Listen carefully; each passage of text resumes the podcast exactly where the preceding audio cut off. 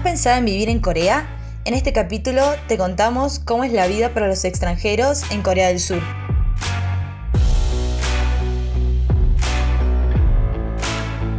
Un saludo a todos nuevamente a este segundo capítulo del podcast Hangul Experience. Mi nombre es Agustina de Argentina y con Layen y Lulu de Colombia vamos a contarte sobre cómo es ser un extranjero en Corea.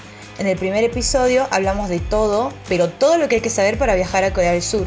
Y ahora, en este segundo, después de haber hecho nuestras maletas, de haber comprado los boletos y de subirnos al avión, vamos a profundizar en un tema que si planeas viajar a Corea seguramente te va a interesar.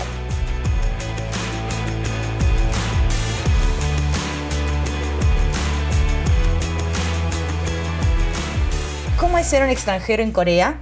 Como es un país al otro lado del mundo y de muy pequeña extensión territorial, nos preguntamos cómo es que Corea logra llamar la atención cada vez de más jóvenes y de las nuevas generaciones como destino para viajar.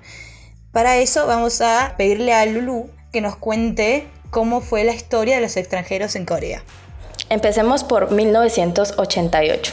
En esta fecha tuvo lugar los Juegos Olímpicos en Seúl y fue un acontecimiento muy importante para Corea porque fue en ese momento en donde empezó a cautivar las miradas de los extranjeros. Eh, Corea venía de guerras, divisiones de territorios, dictaduras y pobreza pero, ¿saben? En los años 60, aproximadamente 15 mm, años después de la Guerra Mundial y 7 años después de la Guerra de las Coreas, se da inicio a una reestructuración que le da bases al sector turístico para empezar a desarrollar ideas con la intención de atraer a los turistas. Durante este periodo se construye el marco institucional de la industria turística y convierte este proyecto en el tercer plan más importante para el desarrollo económico.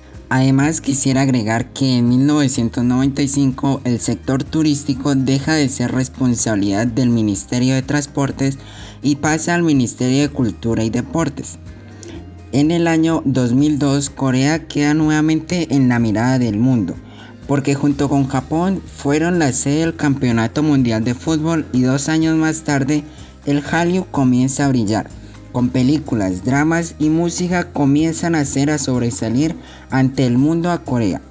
El Hallyu hoy en día es de las principales herramientas para atraer el turismo a todo Corea y estamos seguros de que la mayoría de los que nos escuchan, si sueñan con viajar a este hermoso destino, es porque algo relacionado con el Hallyu nos atrapó. Otro asunto que también ha atraído a muchos extranjeros a que piensen en visitar a Corea e incluso quedarse a vivir allá es la educación. Y es que este país se ha destacado en Asia y en el mundo por tener universidades que están en muy buenos puestos en la lista mundial de las mejores universidades. Por ejemplo, el KAIST, que es uno de los institutos científicos y tecnológicos más importantes de Corea del Sur, se ubica en el puesto número 3 de las mejores universidades para estudiar en Asia. Y la Universidad de Seúl está ubicada en el puesto 9 de esta misma lista. Por obvias razones entonces, la educación se ha convertido también en una de las principales razones de los extranjeros para quedarse a vivir en Corea. Para complementar lo que nos dijo Agustina, ya que muchos sabemos que los países asiáticos se caracterizan por su estricta educación, pero Corea es algo distinto, su gran estricta educación y la competitividad entre los alumnos es algo inexplicable. La educación es sumamente valorada en el país y vista como una forma de obtener prestigio profesional. El sistema es sumamente competitivo y los estudiantes tienen una presión muy alta de sus padres para obtener las mejores notas y poder ingresar a las tres mejores universidades del país, conocidas con el acrónimo de SKY. Y como nos decía Agustina, el sistema educativo de Corea también se destaca por el buen desempeño de sus estudiantes. A nivel internacional, la presión excesiva ejerce sus frutos positivos, al ubicar casi siempre a Corea del Sur en las primeras posiciones de rankings internacionales. Sin embargo, el estrés deja consecuencias que van desde malestares físicos, depresión y en algunos casos hasta el suicidio.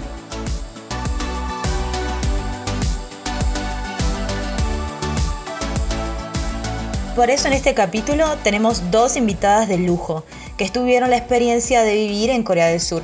Ellas son Amanda y Marita y queremos saber de primera mano cómo es realmente la vida en Corea para que así tengamos una perspectiva mucho más realista. Hola chicas, ¿cómo están? Bienvenidas a Hangul Experience. Hola, eh, gracias por invitarme. Eh, me presento, soy Amanda o Amanda. la que manda en YouTube. Em, yo fui de intercambio a Sejong University en Seúl por un semestre, que es de agosto a diciembre. Em, esta universidad es especializada en Hospitality Management, que era lo que yo estaba estudiando en mi universidad original. Así que cuando fui a Corea tomé cuatro ramos relacionados con eso. Hola, buen día a todos. Primeramente, gracias por la invitación. Estoy más que encantada de poder participar y aportar un poco a su podcast Hunger Experience. Yo soy Marita Castañeda de México. Actualmente trabajo como maestra de coreano, pero en realidad soy licenciada en turismo. Tenemos muchas inquietudes, pero la primera es, ¿Por qué Corea y no otro país para estudiar? Bueno, yo siempre quise estudiar en otro país. De hecho, hice toda mi carrera universitaria en Estados Unidos. Pero igual quería hacer un intercambio a algún país que no conociera o que fuera muy diferente a lo que conocía. Y siempre me atrajo Japón, porque crecí viendo anime y viendo más sobre Japón que cualquier otro país así como extraño, ¿no? Y después me presentaron el K-pop y los K-dramas y Corea me pareció un país más amable para introducir la cultura asiática. Em, lo que era verdad, porque después fui a trabajar a Japón y era mucho más enredado que Corea. Para responder a esta pregunta me tengo que regresar un poco a mis días de estudiante de secundaria, aunque mm, no quiere decir que todo esto haya empezado desde ahí, pues en realidad por cuestiones de familia, desde muy temprano en los 2000 estoy muy apegada a la cultura asiática en general. Bien, en secundaria hice un proyecto de vida en el cual tuve que hacer una proyección de mí misma 15 eh, años en futuro. Para esto tuve que trabajar mucho en conocerme a mí misma durante todo un año, durante mi último año también por lo mismo tuve que aprender a redactar una autobiografía. Em, y bueno, eso hasta mis 15 años, ¿no? Escribí mi autobiografía hasta los 15 años y de los 15 años a el futuro tuve que realizar un video, un video en el cual yo tenía que actuar como la Marita de 30 años que cuenta a su yo del pasado qué fue lo que sucedió con su vida. En ese momento pues tuve que hacer este plan, ¿no? De qué es lo que quiero hacer y más o menos trazarme una línea de hacia dónde yo iba, hacia dónde yo quería dirigirme. Y bueno, como desde ese entonces ya me gustaba todo lo que tiene que ver con el Hallyu, yo me propuse que quería estudiar en Corea. A lo mejor no, no la licenciatura completa, solo un pedazo, ¿no? En ese momento no sabía bien qué iba a suceder, pues desde que entré allá a la universidad yo ya sabía que quería hacer un intercambio. Las primeras dos opciones en toda América las descarté porque yo quería probar algo nuevo, algo pues challenging y en Asia había pues diferentes universidades a las que podía aplicar y estaba Corea, entonces pues con todos los precedentes que yo tenía, dije, está bien, Corea es. ¿Es costoso estudiar en Corea del Sur? La respuesta para esto sería sí. A comparación de México, sí lo es. Aunque claro, hay muchas cosas que considerar para esto. Primero que nada, las cosas, los objetos en general, ya sea comida, em, algún servicio, demás, tienen el valor que corresponden a la moneda local. Es como aquí, que dices, ay, un agua me cuesta 10 pesos y está bien, ¿no? Ahora, si se la pasan convirtiendo todo el tiempo eh, a su moneda, por supuesto que se les va a hacer muy caro. Por eso yo apliqué dos cosas. La primera es la frase de que el que convierte no se divierte. Y la segunda, para complementar esto, porque no todo es libertinaje aquí es llevar un control de gastos en una libreta, algo físico para que puedas tener un poco de control sobre esto. En general, Corea puede ser tan caro o tan barato como tú quieras. En mi caso, yo iba becada por la escuela, por mi escuela. En mi caso, yo vivía en el dormitorio de la universidad, que esto era pues un tanto era conveniente porque pues estaba dentro del mismo campus, pero va, a lo que voy es que, por ejemplo, en Gyeonggi-dae, el dormitorio, tienes que pagar un depósito antes de y dar la, como la tarifa en una sola exhibición, perdón. Para cuatro meses valía aproximadamente, pues, en dólares estadounidenses, pues 1.400 dólares. Cuatro meses. Si iban a ser seis meses, era pues, unos 1.900 dólares. Ojo, todo esto más el depósito de 100 dólares en una sola exhibición. Entonces, pues sí era bastante dinero, era una suma grande que tenías que entregar en la primera semana. Bueno, viví ahí y en otro en otro momento más adelante llegué a vivir también en un Hoshiwon. Eh, la verdad es que me gustó vivir más en el dormitorio que en un Koshiwon. Un Koshiwon es muchísimo más barato, obviamente, eh, a lo mejor ya han hablado, han escuchado hablar de ellos, son como residencias para estudiantes o trabajadores, que en realidad son cuartitos como de 2 por 3 2 por 2 una cosa así. Y pues son muy baratos, que será unos mm, de 9 a 10 dólares por noche. Y pues te incluye ahí pues tienes todas las facilidades, ¿no? El internet, eh, agua, electricidad y acceso a una cocina. Y en la cocina siempre va a haber arroz, siempre va a haber kimchi y en algunos hasta ramen. Lo cual pues te ayuda bastante, ¿no? Pero por decir, en mi caso a mí no me gustó porque para cuando yo vivía en un Koshiwon ya casi no tenía dinero. No me alcanzó para un cuarto que tuviera una ventana, entonces era bastante deprimente. Ya si hablamos de un departamento, por experiencia de otros compañeros, pues eh, las rentas más baratas eran de unos 300 eh, dólares mensuales, pero así súper baratas. pero ojo, también aquí se tiene que dar un depósito y mm, en algunas ocasiones dos meses de renta por adelantado. Y esto en realidad solo conviene cuando vas a estar eh, pues más de un año yo creo porque es muy raro que te hagan un contrato por tiempo menor. La, por la parte de los alimentos lo más fácil es comer en las cafeterías de las universidades. Es súper económico. Súper económico porque por ejemplo en en el caso de mi universidad, bueno, es como casi general, una comida te iba de entre 3.200 won a 5.600 la más cara. Y eran comidas bastante completas, o sea, sí te llenabas y no, no eran malas, sabía bien. Eh, por la parte de, los servicios médicos y demás, si llegan a tener la mala suerte de enfermarse, como yo la tuve, pues para esto sirve que tengan seguro médico de gastos mayores. Es prácticamente obligado que lo tengan. Pero por decir, la clínica a la que yo fui, pues por todo el servicio fueron mm, cerca de 19 dólares. Eh, bueno, les conté todo esto en general porque creo que son cosas que como estudiante de intercambio o a lo mejor simplemente como turista te interesa saber. Y pues ya se pueden ir dando cuenta más o menos qué tan caro puede llegar a ser estar en Corea. Con una buena administración, con esos 10 mil pesos mexicanos mensuales, sí sobrevives. A lo mejor no tienes una vida llena de lujos, pero sobrevives.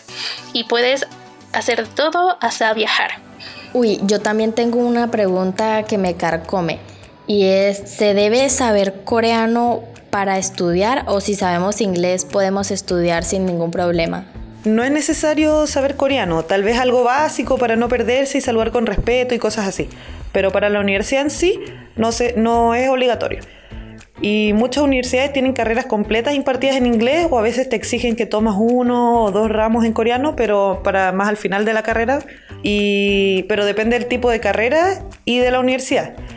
El inglés sí lo tienes que tener nivel medio o medio alto para hacer las tareas y entender las clases, hacer ensayos y cosas así. Igual estando allá agarras un poco de coreano, aunque no trates, vas a aprenderte algunas palabras. es fácil estar en Corea sin saber coreano. Porque la mayoría de los lugares, los medios de transporte y demás tienen señalización en inglés.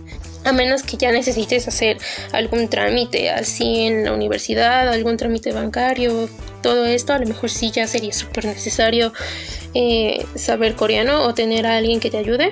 Aunque por lo general mm, muchas de las universidades tienen su departamento como de eh, pues su International Office donde están los estudiantes coreanos que, que ayudan a los estudiantes de intercambio o extranjeros.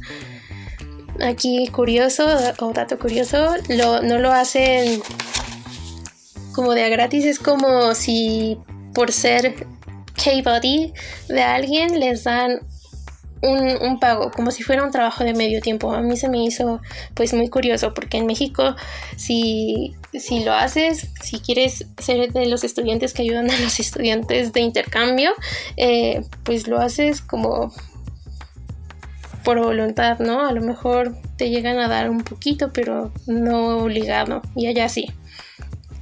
¿Qué tal tu experiencia siendo una estudiante extranjera? ¿Cómo perciben los coreanos a los extranjeros? Para mí fue una experiencia muy buena. En la universidad había un grupo de estudiantes coreanos llamados Global Buddies que estaban para ayudar a los estudiantes extranjeros a adaptarse mejor y por si necesitaban ayuda. Creo que la mayoría de las universidades tienen algo parecido o similar.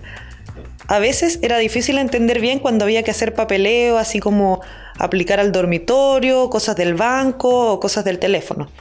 Pero hay que pedir ayuda y preguntar hasta que te quede claro, porque si algo te queda no claro, te puede después causar un problema. Eh, hay muchos estudiantes extranjeros y es fácil hablarles porque todos estamos en la misma situación. Entonces, normalmente, si yo veía a algún extranjero en la universidad, me acercaba y le decía, hola, ¿qué tal? No sé qué. Eh, y veía si eran estudiantes de intercambio o de no sé qué. Y, a veces, cuando eran estudiantes que hacían toda la carrera ahí, me decían, no, no vayas ahí o toma esta clase que es mejor. Así que, eh, como que hay un sentido de comunidad extranjera. Eh, yo recomiendo demasiado la experiencia, es algo que te enseña mucho y no solo académicamente. Da un poco de miedo, en especial si estás sola, pero hay que atreverse nomás. Como ya lo he dejado entrever, mi experiencia fue bastante buena. Diría yo que fue el tiempo más preciado de mi juventud, porque en verdad fue bastante buena. Pero también depende de varios factores. Aquí pues la universidad en la que estuve influyó mucho, los compañeros ya fueran extranjeros o coreanos que tuve también. Todo fue, todo fluyó de manera natural. Tuvimos todos química y pues no sé, es, es todavía hasta la fecha que todos sin excepción seguimos en contacto, ya sea de diferentes maneras, ¿no? Videollamadas, house parties, jugar en línea, no sé, todo esto muy cool. Pero volviendo a ese tiempo, pues por todo el sistema eh, pues educativo, yo estaba pues sí un tanto maravillado porque sí, sí tiene sus diferencias. Aunque les digo, yo intenté borrar de mi mente toda esta imagen romantizada, idealizada que solemos tener de Corea, gracias a a los dramas demás. Intenté borrar todo eso de, mí para, para ayudarme a mí misma, ¿no? A disfrutarlo más, a no tener como expectativas tan altas o no sé. Porque pues pues no todo es miel sobre hojuelas. En Corea también suceden cosas malas como en todas partes. Pero pues regresando a la pregunta, mi experiencia fue muy buena. Bueno, hay muchos extranjeros que al igual que Amanda y Marita llegan a Corea a estudiar o a buscar mejores oportunidades.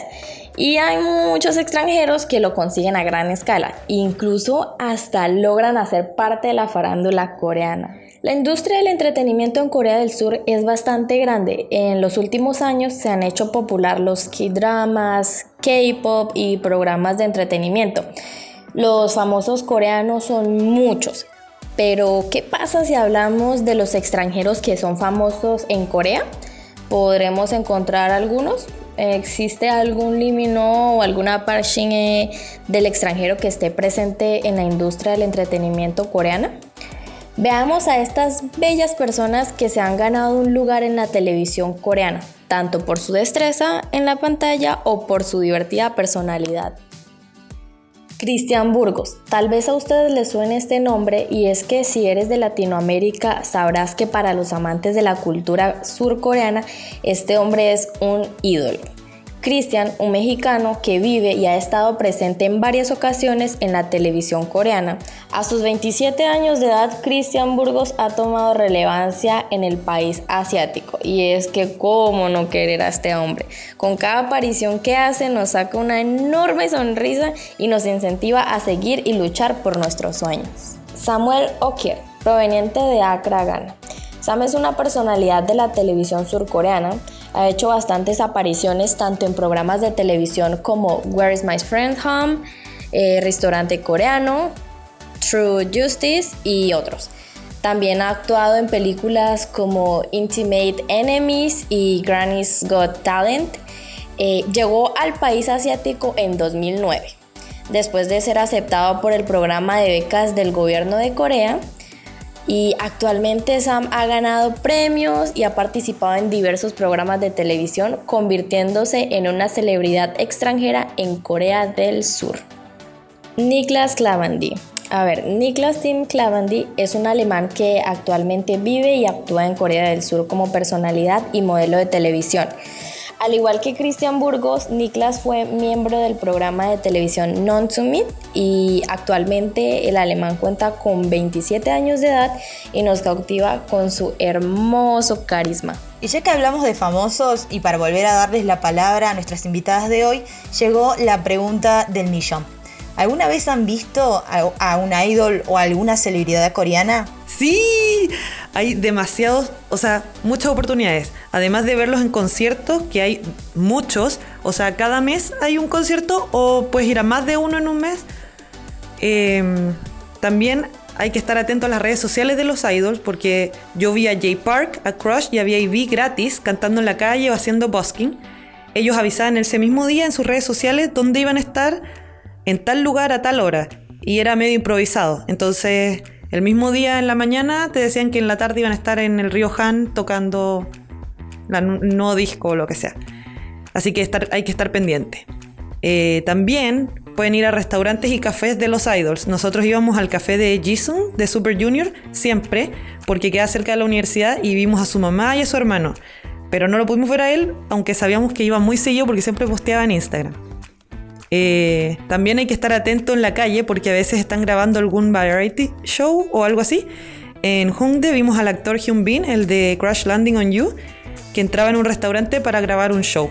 Así que es, como ellos viven en la misma ciudad, así que te los vas a encontrar sí o sí, por lo menos una vez lo vas a ver, aunque sea de lejos. ¿Qué es lo que más te gusta y lo que menos te gusta de vivir en Corea?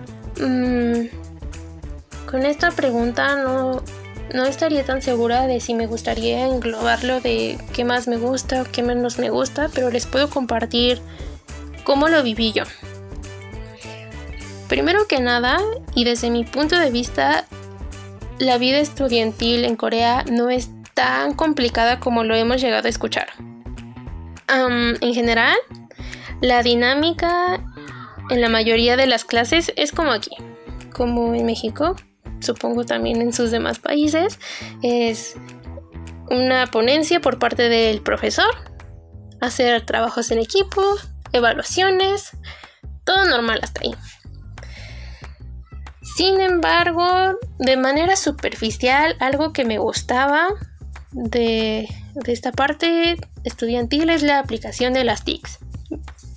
Para mí era pues totalmente nuevo por decir el pase de lista, que estamos nosotros acostumbrados a que sea pues de manera tradicional, ya sabe, el profesor con su lista de manera manual marcando quién sí, quién no está. Allá, por lo menos en Gyeonggi-dae, tienen su propia aplicación que es prácticamente obligado que todos lo tengan en su teléfono y esta se va a conectar con el profesor de manera vía Bluetooth y, así el teléfono del profesor detecta quiénes están pues en el rango, ¿no? En, en el salón de clase. Eso me daba mucha risa porque daba daba oportunidad a quienes se saltaban la clase de quedarse fuera del aula y nada más esperar a que, que el que el teléfono del profesor los detectara y ya se iban. no sé. Mm, pero a ver, empecemos por las cosas que no me gustaban para que, para que ya después pasemos con lo positivo. Por ejemplo, una cosa que no me gustaba sobre las clases era como la parte de la participación. Hacía falta, para, para mi gusto, para lo que yo estaba acostumbrada, hacía falta esta parte de la participación, del debate, retroalimentación, porque los profesores, por lo menos los que yo tuve, se la pasaban, si bien algunos solamente leyendo su información, otros sí explicando, pero parecían pericos, o sea, solo hablaban y era como si hablaran para ellos, no había cabida un, momento en el que hubiera preguntas o demás, no, simplemente es como de que aquí tienes la información, punto, no hay más. No había estudiantes preguntando nada, nada, nada. Entonces esto pues no me, no me agradaba y eso sobre todo pasaba con los profesores coreanos porque yo veía que con los profesores extranjeros o profesores coreanos que habían estudiado en el extranjero, vivido en el extranjero, tenían, sí tenían esta parte más marcada, pero por lo mismo era, eran profesores a los que los compañeros coreanos le huían. Evitaban estar con ese tipo de profesores porque los sacaban de su zona de confort, más que nada. Otra cosa que igual y no me agradaba tanto em, era la forma de evaluar. Yo me sorprendí mucho porque en la clase los compañeros podían estar hasta dormidos o jugando videojuegos y al profesor no le importaba. Él seguía hablando, explicando su tema y al final de la clase o a lo mejor antes de clase mandaba la información exactamente la misma que iba a dar en clase. Incluso te podían compartir totalmente su presentación sin ningún cambio. Entonces, por eso a los estudiantes en realidad no les importaba tanto, solo iban como por la asistencia más bien. y por lo mismo, ya una semana antes de los exámenes, se vuelve todo una locura. Una locura así que nunca había visto. Por decir, biblioteca de la escuela o, o por fuera abiertas 24/7. Digo, no es extraño encontrar lugares abiertos 24/7 en Corea, pero las bibliotecas, por lo menos esas sí tienen un horario normal. En semana de exámenes, no, 24/7. Eh, también se presta mucho para hacer esto de Kakuntok o Study Café, que es estudiar en un café. Lo mismo 24/7. Eh, yo no lo hice de esta manera la primera vez. Yo solo fue como de, ok, yo nada más daré un repaso a mis apuntes. Yo en clase sí, sí prestaba atención. Eh, hacía mis tareas, demás, a, lo mejor no todos mis compañeros del intercambio lo hacían porque iban más en plan de fiesta, ¿no? Porque también teníamos esa ventaja como estudiantes de extranjeros de intercambio, que los maestros eran como un poco más condescendientes con nosotros. Yo no, yo según Mm, no necesitaba esta, este estudio tan, tan loco, tan intensivo. Y mis resultados no fueron malos. De hecho me fue bien. Ahora, de las cosas que sí me gustaban en Corea, era por decir los trabajos en equipo. Era, era muy divertido porque tal cual, era en equipo, era de reunirnos en ya fuera la biblioteca, en el lobby o en algún café para hacer todos juntos la investigación. Ya fuera hacer la composición y demás. Todo en equipo. Todo muy bien por esa parte, a diferencia de como por ejemplo aquí en México que suelen hacer trabajos entre comillas en equipo donde cada quien hace su parte y después se junta, ¿no? Y termina siendo ahí todo un monstruo terrible si no se hace si no se hace de la manera adecuada, ¿no? Pero aquí no, ahí era pues todo, todo bien, mm, sin problemas, me gustó. Ah, En cuanto a las relaciones interpersonales con los coreanos, eh, tuve una buena experiencia, me agradó, pero esto va como pues recomendación. Si ustedes quieren tener amigos coreanos, como ya lo habrán escuchado, tendrán que hacer el esfuerzo de acercarse a ustedes primero. No esperen que a ellos se acerquen porque es súper extraño que suceda.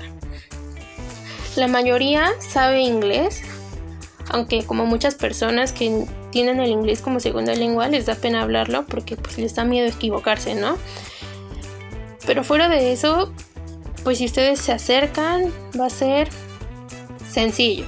Y un tanto más si, si ya saben un poco de coreano, aunque sea el básico como para presentarse, eso les va a dar a ellos un poco más de confianza y van a perder el miedo de, de hablar con ustedes y poco a poco podrán desarrollar una amistad. No crean tampoco que se da como tan instantáneo como, como suele suceder aquí.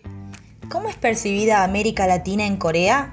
La televisión coreana, como las noticias u otros programas, ¿muestran lo que pasa en nuestros países o todavía somos muy desconocidos para la sociedad coreana?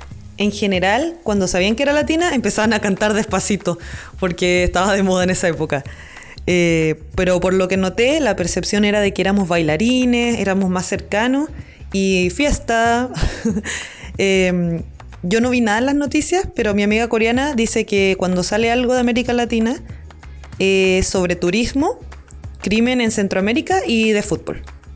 Le damos las gracias a Amanda y a Marita por participar en este capítulo. Nuevamente muchas gracias. Hasta luego.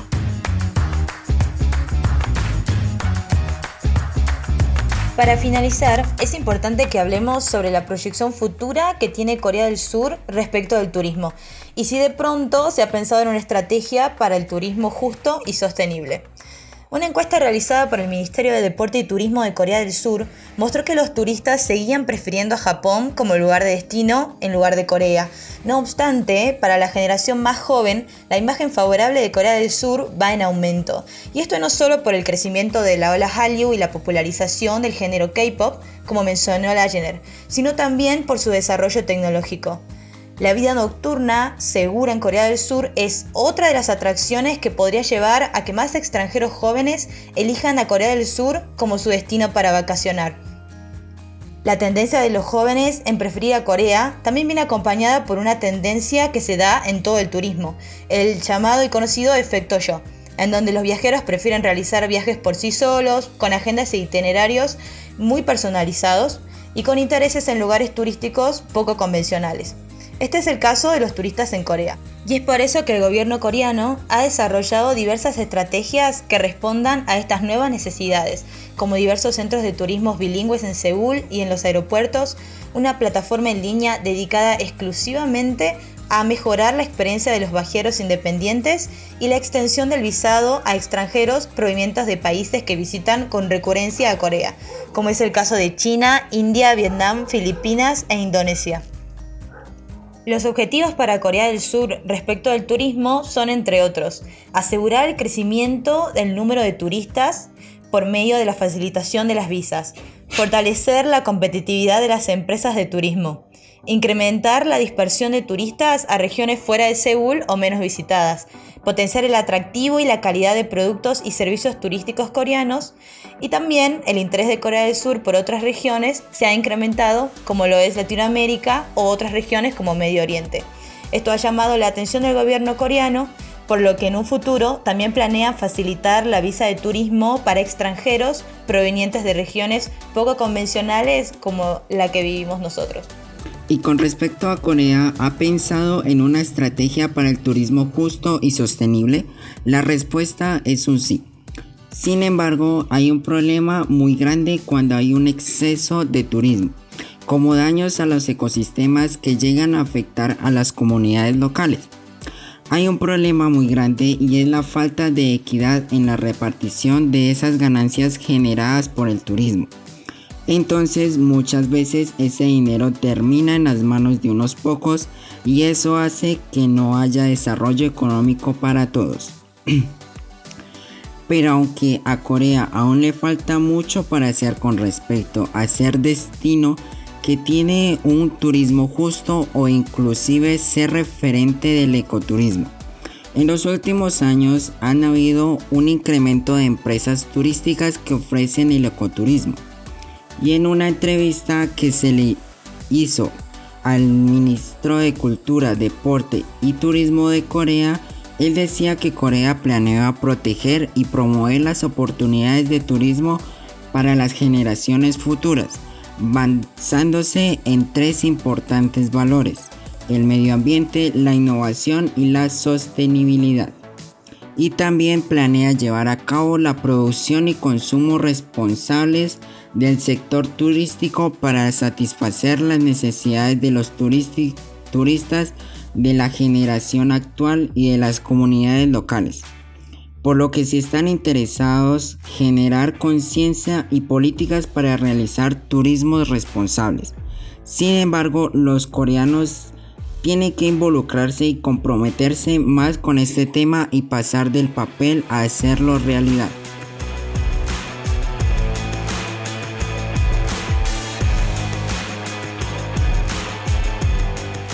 Esto es todo por este capítulo y sabemos que se quedaron con un millón de preguntas y curiosidades acerca de la vida de los extranjeros, en especial de los latinoamericanos en Corea del Sur. Para saber más acerca del viaje a Corea, educación, turismo y muchos otros temas, sigan en las redes a Hanulsem, tanto en TikTok como en Instagram y Facebook. Hanulsem es una organización que te puede interesar si te interesa estudiar en Corea, aprender el idioma coreano, viajar a Corea y lo puedes hacer tanto por webinars, publicaciones, asesorías y podcasts como el que acabas de escuchar. Muchas gracias a las invitadas y a la Jenner y Lulu por sus valiosos aportes al podcast de hoy y por supuesto a todos ustedes por acompañarnos en este nuevo capítulo. Nos vemos en el próximo capítulo. Este fue Hangul Experience y hasta la próxima.